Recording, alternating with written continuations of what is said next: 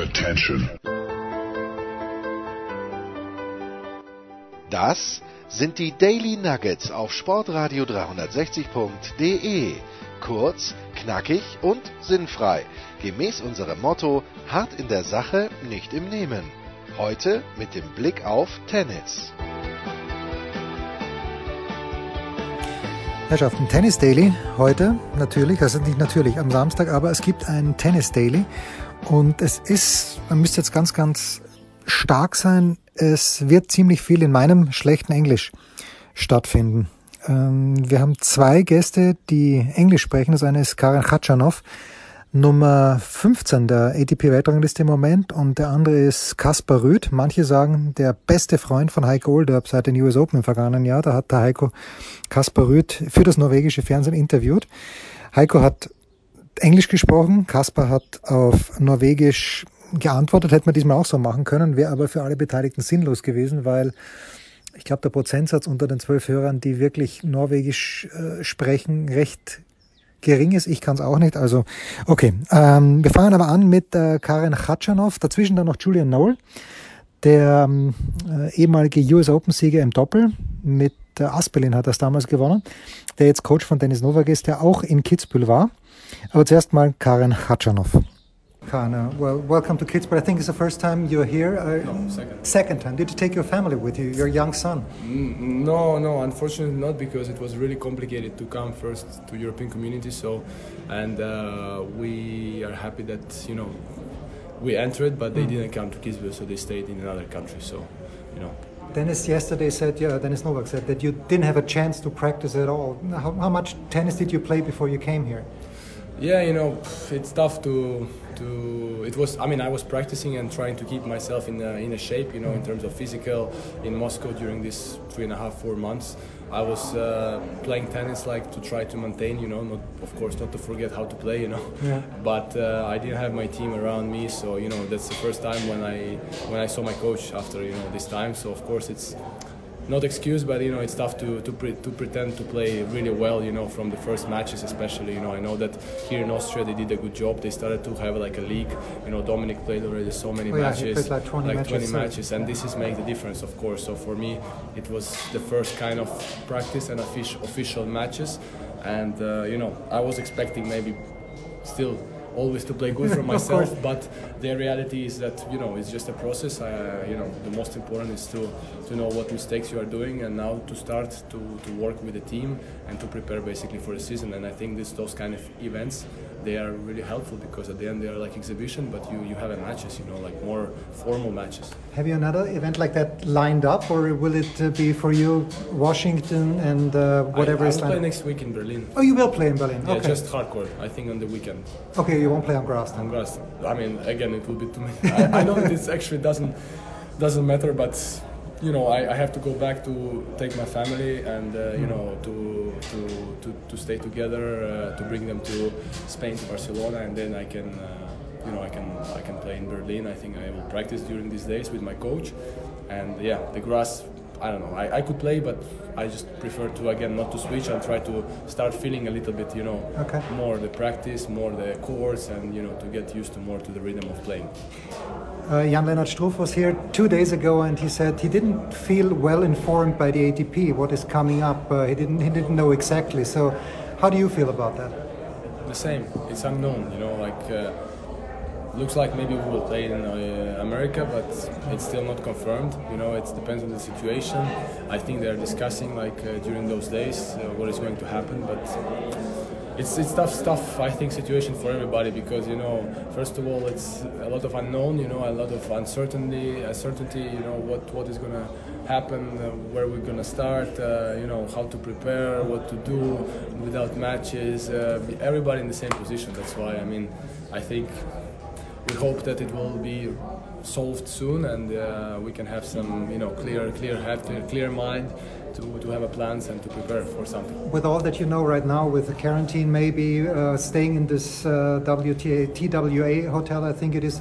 Would you go to the to New York, or are you thinking not about not going? Honestly, we still didn't speak with the team, but uh, of course, uh, I think I'm more to, to go than not to go because at Okay. the end of the day, you know, it's of course it's risky, but it's risky everywhere to go to supermarket okay. even. So at the end of the day, mm, I think you have to try to live with it and um, to try to keep your normal life because otherwise, you just head just blows off. You know, you're like, you know, mentally you can get destroyed really to Absolutely. just stay without doing what you normally do, and you know it will be tough to come back if you if you don't start as soon as possible. I think it will be tougher to come back for everybody to have to have a really good tennis, you know, uh, from the beginning.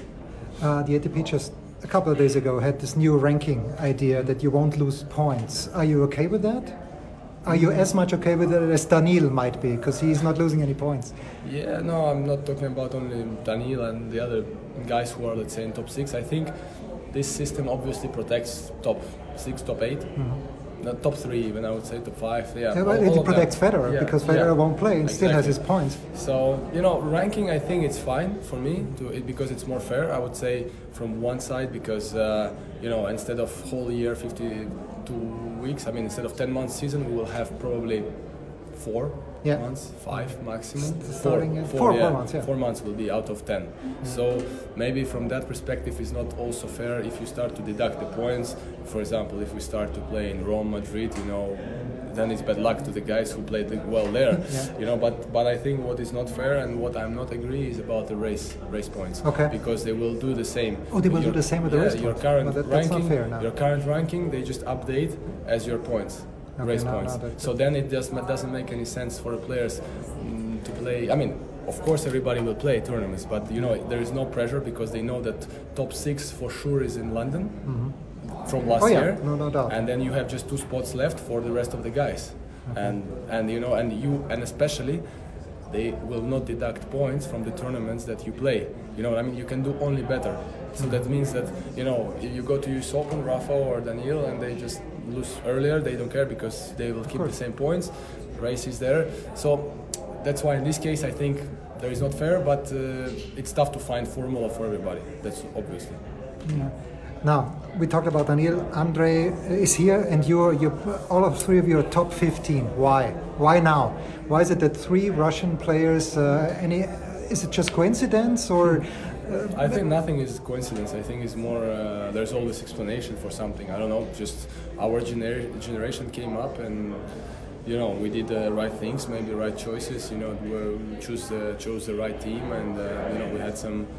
Um, let's say you know to become a good tennis player i think you in general to become a tennis player you need to have a lot of things in, under your bag so maybe this just happened and we of course worked towards this and you know then it's came up all together and then you have the result now we had uh, on, tennis that we had Marat Safin like a month ago, and he was uh, talking about his experience at, at the ATP Cup. Mm-hmm. How was your experience with uh, Marat at the ATP Cup? Is he a good uh, team leader? I think I think you looked up to him as a as a child. Yeah, really. I mean, I'm really good to Marat, and he's good to me. Um, you know, he was one of my favorite players in the past, and uh, I think to have him uh, on the side uh, for Russian team for us it was really great. You know, we had some good time together. We chilled. We had some, you know, good. Uh, uh, let's say good tips, you know, from him in different situations, how he was playing, you know, and as a captain, I think he is really helpful, and uh, yeah, it was everything fine, and we were happy to be united together in uh, you know and represent Russia. Okay. Now with the last few days, I don't know if you followed it, but uh, Nick Kyrgios was uh, very confronta- confrontational with Dominic. You played Kyrgios last year in Cincinnati when he went to. Oh, what happened? I didn't, I didn't see. No, no. Well, he said. Uh, now Dominic was excusing Alexander Zverev's behavior, more or less, okay. and, and and Kyrgios said, "What are you talking about? How can you excuse that there are people dying?" So it, it went back okay, and forth. Okay. okay. But uh, is it okay with you uh, the way uh, Kyrgios uh, behaves himself? Because I think you were on the other side of the net when he crashed his um, uh, his, his rackets last year in, in Cincinnati, right? You know, for me, he's a good guy. Honestly, behind the court, mm, nothing to to, to say. You know, we, are, we, we were also together in juniors. You know, okay. he knows us. We're from the same generation. He always been like this. Mm. Uh, you know, kind of maybe looks crazy for some people. Uh, you know, outside the court, inside the court, mm. but outside the court, he's a cool guy, really relaxed, and uh, I think sometimes it comes out because of maybe pressure because of some other stuff that he's dealing inside i'm not sure i'm not so close to him so hmm. that's why i can just say that whatever he does it's uh, you know it's his decisions. Uh, he he decides to act like this, and you know, he's the one who's responsible for this. But I'm not the one who, who judge if not, he's yeah. doing the right or not. You know, I'm No. okay with that. There's a second Kitzbühel tournament this year. Um, I know mm, you would have to lose early at the US Open, but No, do but I you? think it, it's not even confirmed that we you can play uh, here if you are playing US Open. oh, really? I'm not sure. Oh, sure. Depends. I think they, they need to come up with the with the with the rule. I think soon also ATP. Okay. I'm not sure how it's going to be, but I'm, I'm pretty sure you cannot enter if you are playing US Open. I mean, you can you can, but outside of some ranking, I think. Okay. Um, sure. I'll see about that. So we- we're going to see you again in Vienna then, I suppose, Hopefully, yeah. which is a nice tournament. Just out now is uh, there won't be any tournaments in China. No? I don't know if you've heard. No, China said no sporting events this year, 2020. So that affects you as well. When do you expect? Do you anything know beyond the French Open? And this year everything is unexpected. Suddenly, Okay. you know, everything was going like a plan, and then it's fucked up. You know, everything. so, you know, we are now going with the flow. You know, so it's just you need to you, you don't need to look so much ahead. I think that's that time showed us that we need to care about ourselves, our close ones, and uh, not make so many plans uh, for the future because you know you never know what future holds for you. So. Okay. Last I think, question. I think that's really, uh, you know, I hope that it, everything will be alright with everybody, with the tournaments, with the tour, that it will come back to the normal life. But I think we need just some time, Okay. unfortunately. I got one more. Has there has there ever been a better time uh, for the coronavirus than for you with your young son? Because you have to you had to spend a lot of time with yeah, your son. exactly. You know, you, you need to always have some positives. You know, outside of some negative things, you always take some positives and you go, you stick to it, and you you enjoy. At the end of the day, you know, yeah, our let's say kind of work uh, struggled, but uh, you know, you have some other good stuff that you are living for. So that's why in this case, I think it was a good time for for everybody to stay home, for me to spend time with my family, with my son, and you know, uh, now it's time to start really pushing, practicing, and trying to get to get back to you know in a good shape and waiting for the season to resume. In der Quintessenz ist das also ganz ähnlich zu dem, was Struffi auch gesagt hat, äh, zu wenig Informationen, aber natürlich ganz interessanter Aspekt von Khachanov, wo er meint, ja, das mit dem Race, das kann ja nicht sein, dass da auch die Punkte aus dem vergangenen Jahr zählen. So, weiter geht's mit Julian Noel, der auch die ganze Woche in Kitzbühel war, der selber ein herausragender Doppelspieler war und eigentlich Touring-Coach von Dennis Novak ist. Jetzt hat es nicht viele Touren gegeben in letzter Zeit, deswegen hat er auch nicht viel gecoacht, aber er war da und hat, äh, ich habe ihn während des Matches von Dominic Thiem gegen Roberto Bautista Agut äh, mit dem Julian gesprochen und ja, ein bisschen auch über den Spanier, ein bisschen über den Dominik, das ganze Turnier. Und bitte. Julian Noel, Coach von Dennis Novak im Moment. Julian, äh, ich habe keine Ahnung, aber was macht den Batista Agut so gut? Äh, der hat ja keine riesigen Waffen, aber warum steht er in der Weltrangliste so gut da? Ja,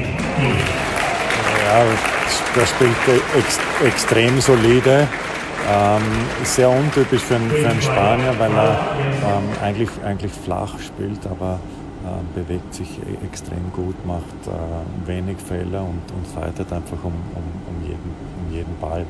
Ähm, atypisch auch vielleicht für einen Spanier, dass er eigentlich äh, seine besten Ergebnisse nicht auf Sand sind, sondern äh, auf Hartplatz. Und ähm, das sieht man auch äh, ein bisschen in, der Woche, wo er Probleme äh, kriegt, ist, wenn er ähm, alles, was ein bisschen höher ist und, und äh, die Leute schaffen, eine höhere Flugbahn vielleicht über seine Rückhand zu spielen, ähm, wo er dann kürzer wird und da äh, drauf, da, dass man da dann attackieren kann. Aber ja, selber ähm, äh, fightet um jeden Punkt und, und wie gesagt, ähm, ist, ist eine, ähm, eine Maschine, der, man, der sich nie selber schlagt, ähm, sondern ähm, wenn man den schlagen will, muss man wirklich gutes Tennis spielen und äh, fightet vom, vom ersten bis zum letzten Punkt. immer. Wie gefällt dir das Niveau jetzt in dieser Woche generell, seit es Dienstag losgegangen ist? Ich bin äh, sehr überrascht vom, vom Niveau, muss ich sagen, was da ähm, die meisten Spieler an, den- an Tag legen. Wir kennen jetzt von den, von den österreichischen Spielern, die haben einige Matches äh, schon in den Beinen mit der Austrian Pro Tour. Äh, der Dennis hat in Nizza gespielt, aber ähm, gerade äh, Rublev, Kachanov, ähm, in, in Russland wenig gespielt, auch, äh, auch Kaspar Rüd äh, glaube ich, hat jetzt nicht besonders viele äh, Matches gespielt und, und das Niveau ist wirklich sehr, sehr gut für das, äh, dass einfach so lange kein Turnier war. Dein Schützling äh, hat gegen Katschanov gewonnen, gegen äh, Berrettini super mitgespielt im ersten Satz. Äh, heute hat es Zeugnis gegeben in Tirol. Gib, gib, mir mal ein Zwischenzeugnis. Wird dir der Tennis gefallen in der Woche? Ähm, erste Partie gegen Berrettini ähm, war jetzt in Ordnung von, von der Leistung. Es wäre definitiv mehr drinnen gewesen in dem Match. Ähm, vor allem im ersten Satz, wo äh, Berrettini doch noch etwas fehleranfällig äh, gespielt hat, hat der Dennis ähm, seine Chancen leider nicht genützt. Ähm, das hat er im zweiten Match gegen Katschanov deutlich besser gemacht. Also das war von, von seiner Seite wirklich eine, eine sehr, sehr ordentliche Leistung und hat auch wirklich gut gespielt. Wobei man sagen muss, der Katschanov hat ihm auch einiges, einiges gegeben. Aber ähm, dafür kann der Dennis jetzt nichts, sondern da hat er wirklich seine Sache äh, sehr, sehr gut gemacht. Und äh, gestern in der, in der Partie gegen Bautista, äh, ähm, das war vom Anfang bis zum Ende nichts. Jetzt, der Dominik spielt ja nächste Woche noch in Berlin und dann ist wieder eine lange Pause. Ähm, keiner weiß ja noch so richtig, ob das überhaupt stattfindet in Washington, aber gehen wir mal davon aus. Was macht sie jetzt im nächsten Monat? Also wie, wie kann, jetzt spielt der Dennis hier drei Matches gegen super Spieler. Wie kann er so, wie kann er das simulieren im Training, wenn überhaupt? Ähm, was simulieren? Na, ich meine, dass er wirklich jetzt, dass er, jetzt hat er geile Match, Matchpraxis, hat er vorher, die, wie du sagst, aus den Pro Series österreichische Meisterschaften spielt hier gespielt, aber jetzt hat er wieder einen Monat Pause oder kommt da was? Ähm, nein, von dem, ich glaube, er hat jetzt genug Matches gespielt. Ähm, er wird eher wird jetzt ein paar Tage äh, Pause machen und dann wird er noch einen, einen, einen Condi-Block einbauen und dann beginnt das Tennis-Training wieder. Ich glaube, ähm, dadurch, dass er jetzt so viele Matches gespielt hat, wird es nicht an der Matchpraxis scheitern, sondern es geht jetzt darum, ähm, die Erkenntnisse und die Schlüsse daraus zu ziehen, was in den Matches noch nicht so gut funktioniert hat und das im Training zu üben. Bist du permanent bei ihm oder trefft ihr euch nur zu Turnieren? Ich war ähm, bis zur Corona-Pause praktisch permanent bei ihm. Ähm, nach der Corona-Pause jetzt weniger und werde jetzt äh, auch in nächster Zeit äh, eher nicht beim, beim sein, sondern ähm, dann wieder, wenn es hoffentlich in Amerika losgeht. Wie ist das mit dem Gebhardt? Er hat ein bisschen erzählt, dass er mit dem Gebhardt arbeitet, vier Kilo abgenommen hat. Äh, ist der jetzt in dieser Phase, wo du sagst, er wird ein bisschen Kondition machen, macht das dann der Gebhardt? Ganz genau. Früher mal, äh, ich bin ja schon, schon viel älter, aber früher mal war ein Schaukampf äh, Mansur Bahrami, der ein paar Schmähs macht. Jetzt haben wir hier einen Schaukampf, was was ist besser, Julian? Jemand, der, der, der Gaude macht oder mir gefällt es fast so besser, auch wenn ich die Adria Tour so traurig das rundherum war dann am Ende. Aber ich habe das geil gefunden, wie sich da alle reingehängt haben. Was, was hat dir da besser gefallen? Also mir gefällt definitiv ähm, das besser, so wie sie es hier spielen. Ähm, ich finde, man kann von außen überhaupt keinen Unterschied erkennen, ob es jetzt ein, eine Exhibition ist oder ein, ein, ein echtes Turnier. Das liegt aber einfach daran, dass es keine Turniere gibt und die Spieler das mit einer absoluten Ernsthaftigkeit betreiben äh, und sehen möchten, äh, wo stehe ich, was, was haben die anderen gemacht, was fehlt mir noch und, äh, und Dinge auch in, in Matches einfach trainieren. Und ähm, ich finde es sensationell, wie sich da jeder reinhängt. Und noch ein Wort zum Dominik abschließend. Ich habe die Partie gegen Rublev, weil mir gedacht, das ist Wahnsinn, wie stabil der ist. Ähm, der schaut mir so die letzten Wochen, der ist noch stärker geworden nach der Pause, wenn ich mir dieses Urteil erlauben darf. Wie gefällt er dir? Ja, also den Dominik muss man glaube ich nicht fragen, was er in der Corona-Pause gemacht hat, weil äh, wenn man ihn anschaut, dann, dann sieht man das. Ähm, er hat in, in, den ersten paar Matches da, finde ich, sensationelles Tennis gespielt. Ähm, das gegen Rublev, äh, finde ich, war, war ein überragendes Match zum Zuschauen. Und man sieht einfach, ähm, dass der Bursche einfach ein Ziel hat, dem, dem alles unterordnet und seinen Weg sehr, sehr konsequent geht. Und äh, wenn er so weitermacht, dann äh, bin ich überzeugt davon, dass er früher oder später alles erreichen wird, was er sich äh, vornimmt. Du bist ja US Open-Sieger. Jetzt nehmen wir mal an, Federer wird sicher nicht dabei sein. Bei Nadal glaube ich es auch nicht. Und Djokovic ist nicht dabei. Ist es dann trotzdem ein Grand Slam-Titel? Den er gewinnen wird, der Dominik, oder der Strufe, der neben dir sitzt, den wir auf keinen Fall vergessen wollen in der Rechnung? Ähm, absolut. Ähm, da kann ja der US Open-Sieger äh, der zukünftige äh, nichts dafür, äh, wenn der ein oder andere jetzt nicht mitspielt. Das ist jedem selber überlassen. Und am Ende des Tages ist einfach ein, ein Grand Slam. Dass es jetzt besondere Bedingungen sind, ja, aber ähm, wer weiß ähm, heute noch, ob vor zehn Jahren ähm, als der XY ein Grand Slam Turnier gewonnen hat, ob da, ob, da, ob da, alle dabei waren zu der Zeit. Also ähm, ich glaube, äh, da gibt es keine Diskussion. Der, der die US Open äh, 2020 gewinnt, sofern sie stattfinden, ähm, ist der verdiente Grand Slam-Sieger. No Nonsense, der gute Julian. Gut, dann äh, zum Abschluss der schon angesprochene Kaspar Rüth, 21 Jahre, hat heuer sein erstes Turnier gewonnen in Santiago, äh, ist mit seinem Papa da und mit seiner Freundin. Sein Vater war der erste Norweger, der ähm, auf der ATP-Tour wirklich einigermaßen erfolgreich gespielt hat, aber nicht so erfolgreich wie sein Sohn. Hören wir mal rein, once again. Not the best English you will ever hear, aber good enough. Okay, uh, Kaspar Rüth is here. Casper, you lost all three matches, but uh, was it still a nice experience here? I think. Yes, it was. You know, three tough matches, three very good opponents. So it's not easy to go in and uh, win all the matches, but uh, I tried my best, and it was three close matches. You know, first match back after uh, four months against Dominic is difficult, but I felt like I did a good match. It was close, and then also against uh, Jan Lennart yesterday, I had some chances, but uh, didn't take care of them unfortunately. And also today is super tiebreak, so I'm happy with the game and my uh, the the way I've been practicing and everything these uh, last months. Even though I didn't win any match, but at least it was close, and it shows that you know I'm still you can still play. I can still play tennis, and uh, and I'm still uh, competing well with these guys. So that's the most important thing, I think. There are quite a few people who come here and have problems. Now you came here last year uh, with with the height, with the elevation. You came here last year. We're in the semifinals. What is it that that suits your game here? I think uh, you know I try to to play heavy with my forehand with top spin. So it helps here with to get a little bit extra bounce and it flies a little bit more. So the the, the heavy spin balls they get even more heavy here in the on the on the clay in in, in the altitude in Kitzbühel. So I think this is a big advantage for me, and you can see also.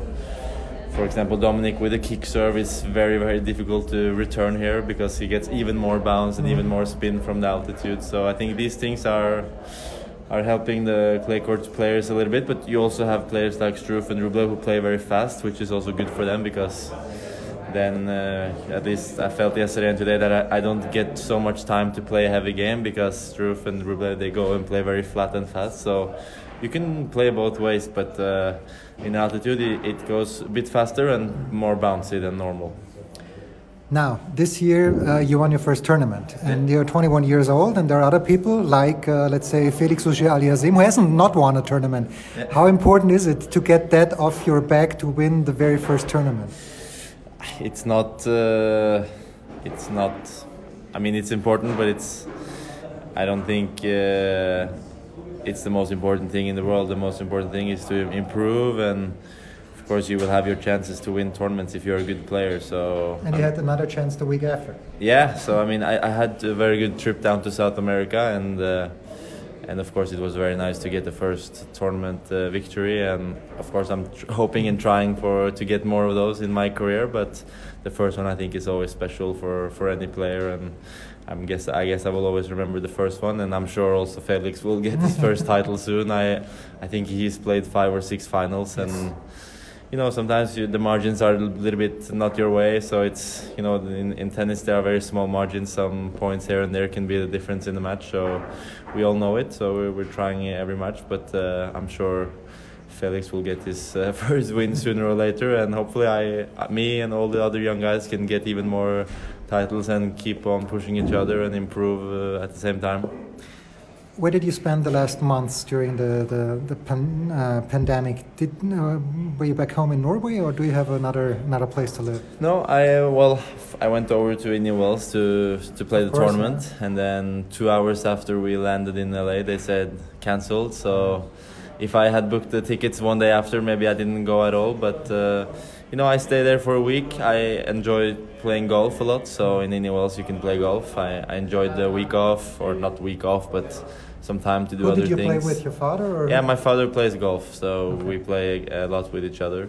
So that was nice. You know, the weather there is always good, and I stayed there for a week uh, because at that time it was more coronavirus or COVID nineteen in Europe than in the states Mhm. because they, they just started.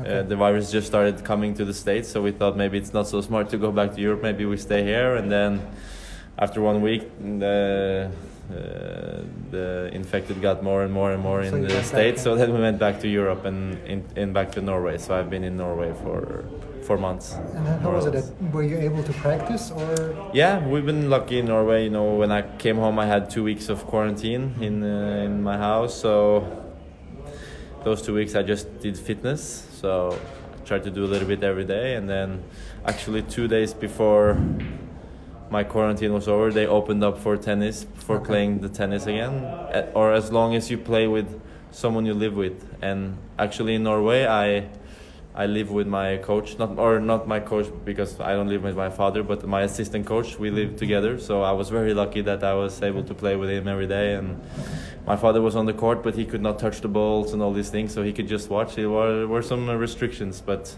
we managed to to get good trainings, and uh, I was lucky in Norway.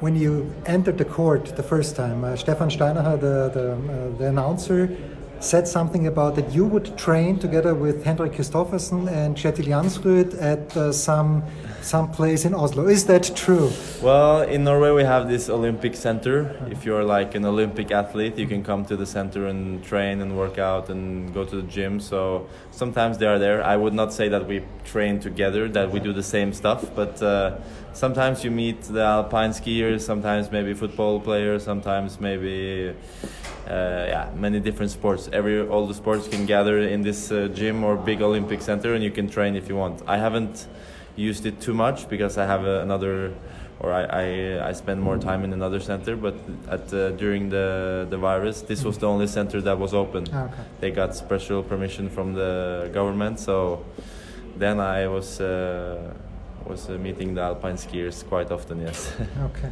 Can you help us a little bit? Because um, last year in Rome, I met somebody who works for Austrian uh, television, and he, she told me Casper Ruud is a star already in Norway. Uh, and back then, you didn't, you hadn't won a tournament yet. Uh, how big a star are you in Norway compared to somebody like Kristoffersen? Can you walk around in Oslo and nobody realizes who you are, or do people recognize you? Well, I think people start to recognize me now, especially you know, I would say after uh, my match against Federer in Mhm. French Open last year, because everyone knows who Federer is, and when I think you uh, played on Lenglen, right? yeah, when a young uh, Norwegian athlete play against someone that big, uh, not just a tennis player but a big uh, sports uh, sportsman, it's uh, everyone will will know who Federer is. So after this match, I felt a little bit different, but it's not like people are screaming or pictures. It's just uh, people come up to me and say, "Hey, well done, good luck in the future." It's not it's not crazy. It's just nice and. Mhm. It's uh, it's nice to see that uh, the Norwe- Nor- Norwegian people are starting to get more into tennis, and it seems that there are a lot of uh, lot of people following and watching my my matches now. And I've done uh, I've uh, done a deal with Eurosport, so Eurosport are sending all my matches in Norway, so it's easy for the Norwegian people to watch my matches if they want. Okay. Uh, does Erling Haaland have a, a same same kind of deal? Because he seems to be a very big thing, at least in Germany right now. I don't know about him, about him in Norway. If you think he's big in Germany, you have to come to Norway because Okay. there he's uh, the biggest. Uh, Oh, really? Okay, already. big- biggest star at this point. Yes, he's a big star and he's a exceptional football player. And you know, I think I hope uh, both him and uh, and me and many other young uh, athletes now have a good career and we will see. There are. Uh, it's very exciting to see. You know, uh, both tennis and football are big, very big international sports, and uh, I'm uh, I'm uh, I'm a, I'm a fan of football. I think uh, it's Wh- a very which, tough which sport. team? I'm a fan of Liverpool, so Well, it's been two good years bad, for me. yeah. Yeah, two good years for me as a fan, but.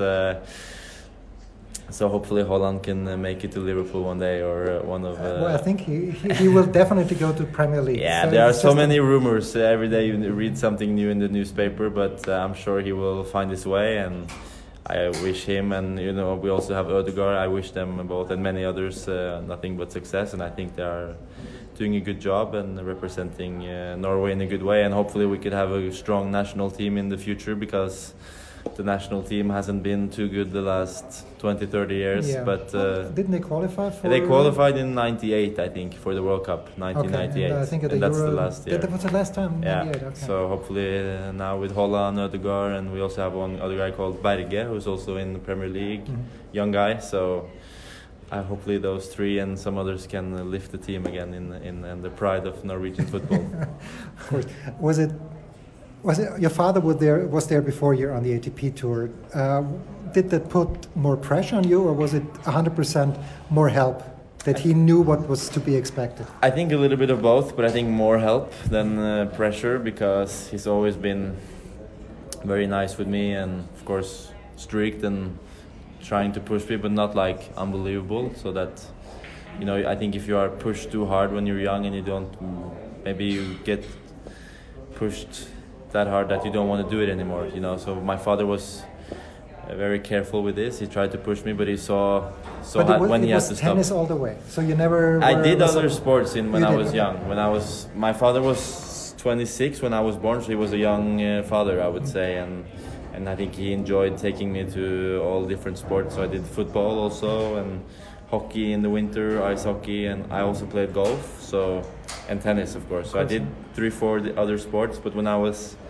12, I, I stopped with the three other sports just to focus on tennis. And then, you know, my father has always been around to, to guide me, but the choice was ultimately mine. And I felt that tennis was the most natural uh, choice for me, of course, with my father. And, you know, I had a lot of faith to my father because he is basically the only one who's been a, a top player in uh, from Norway before. So I I put a lot of faith and always uh, tried to listen to what he had to say.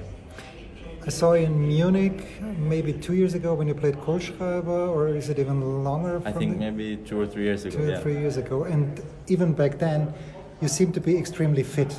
Yeah. So, uh, there, there, uh, do you think you have reached your limit as far as fitness is concerned?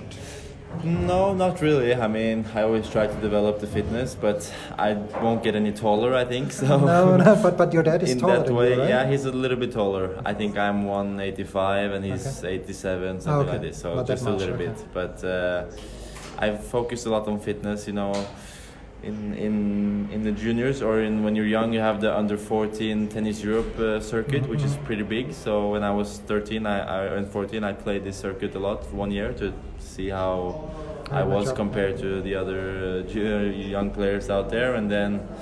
I think many young players they go straight from the tennis Europe to the ITF to the under 18 and in this year I, I didn't I didn't travel this year. I only stayed home to build a good fitness okay. and train a lot, train hard, because I thought, or also my father guided me to say, okay, maybe it's a bit too early to start traveling every single year. So we had one year to not rest, but stay away from traveling and just building a lot of fitness. So already at, at that time I was starting to get fit and.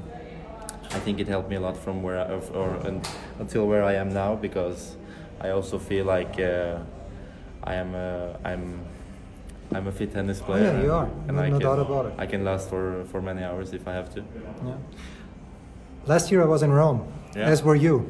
Yeah. And uh, there was this one match against Nick Kyrgios, yeah. and what I found uh, interesting was that you you as a young player you were very outspoken, and I think you said he should be banned for half a year.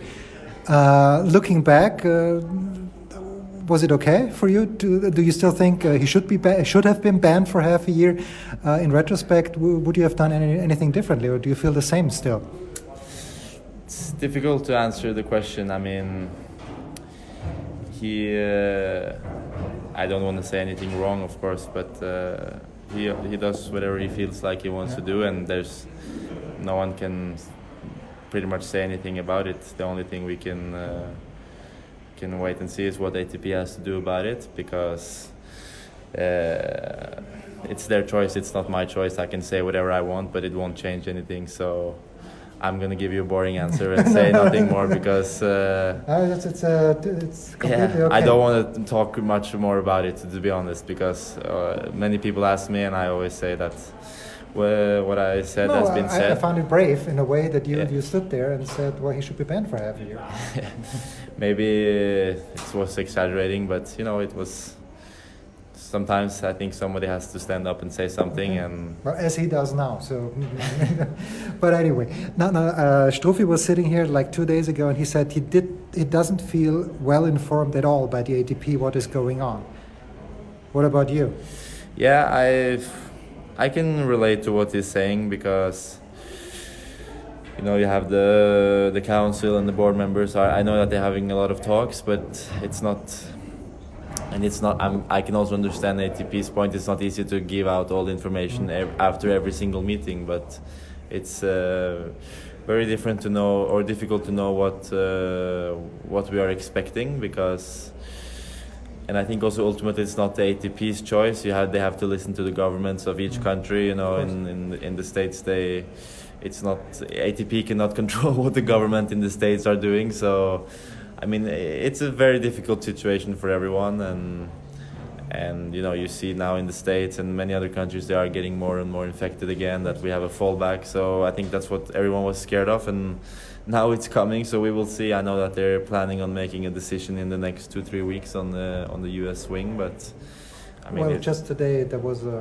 uh, was news that uh, China won't allow any sporting events this year. So uh, Beijing won't be played, Shanghai, Shanghai. Won't, won't be played. okay, Probably the whole Asia swing Yeah. won't be played. So it's going to be difficult as well. yeah, you see these things that that are things that ATP cannot control. Of Yeah. course, I know that they're trying to get. Uh, special treatment for us for the players coming into the country traveling across borders which is something that maybe can be allowed but ultimately if the governor of the New York says that uh, he doesn't want to have any Yeah, sport then ATP can two do weeks nothing. quarantine, yeah, yeah, yeah. or that he says that uh, everyone has to be in two weeks quarantine I think it will be very difficult to play but if they play I will be I will I will probably go like man go.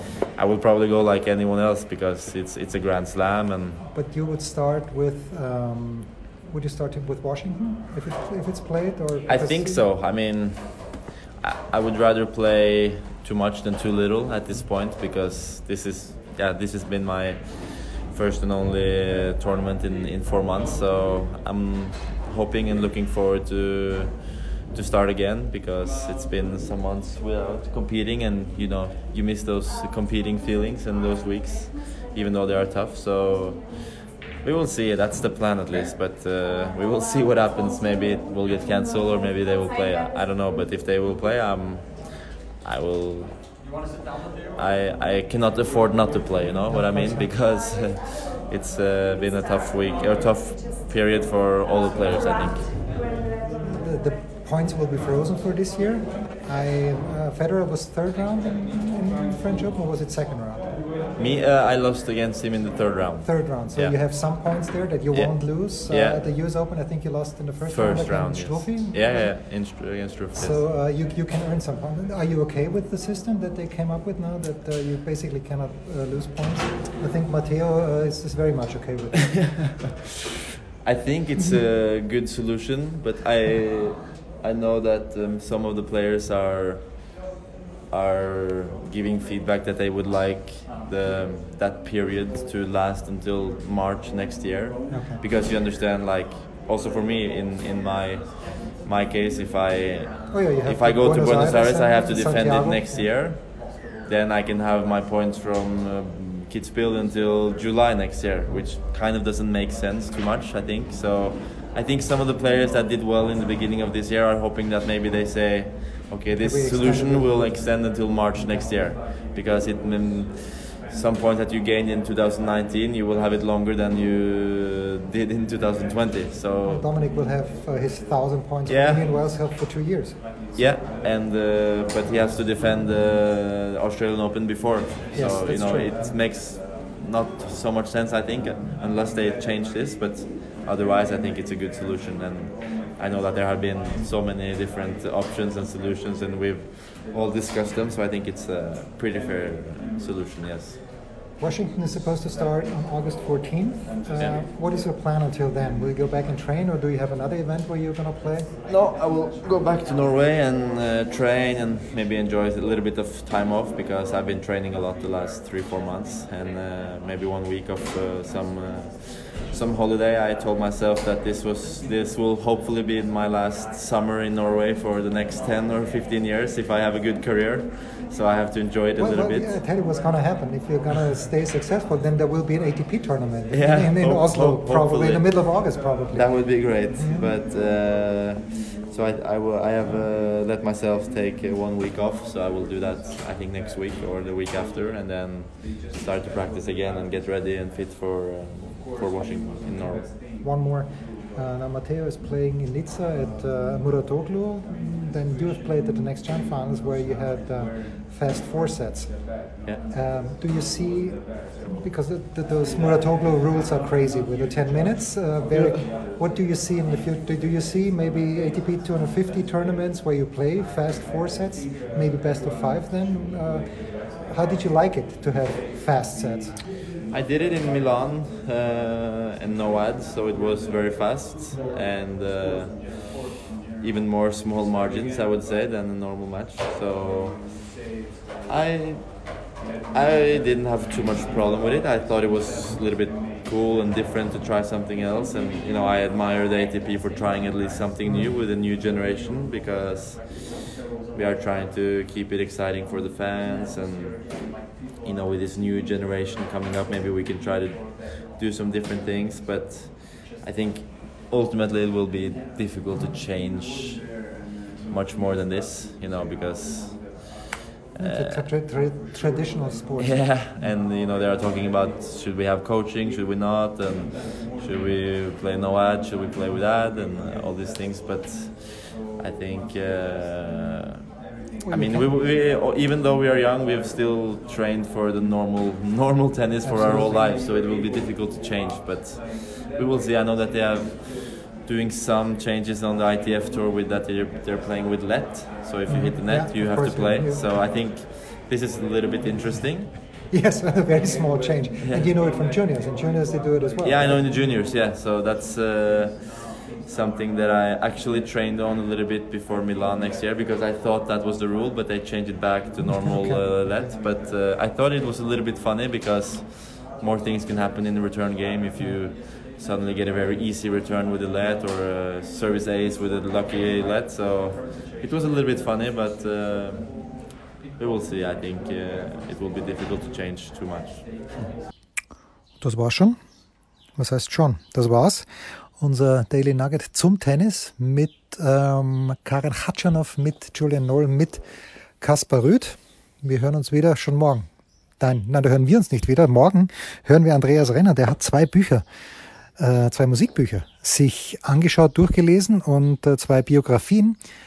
Joni Mitchell ist die eine ähm, zum Beispiel und darüber wird äh, Reiners morgen ausführlich einen Monolog hinlegen, aber nicht nur das, er wird auch Musik dazu anbieten. Da freue ich mich drauf und am Montag gibt's dann wieder das Daily mit dem Anchorman.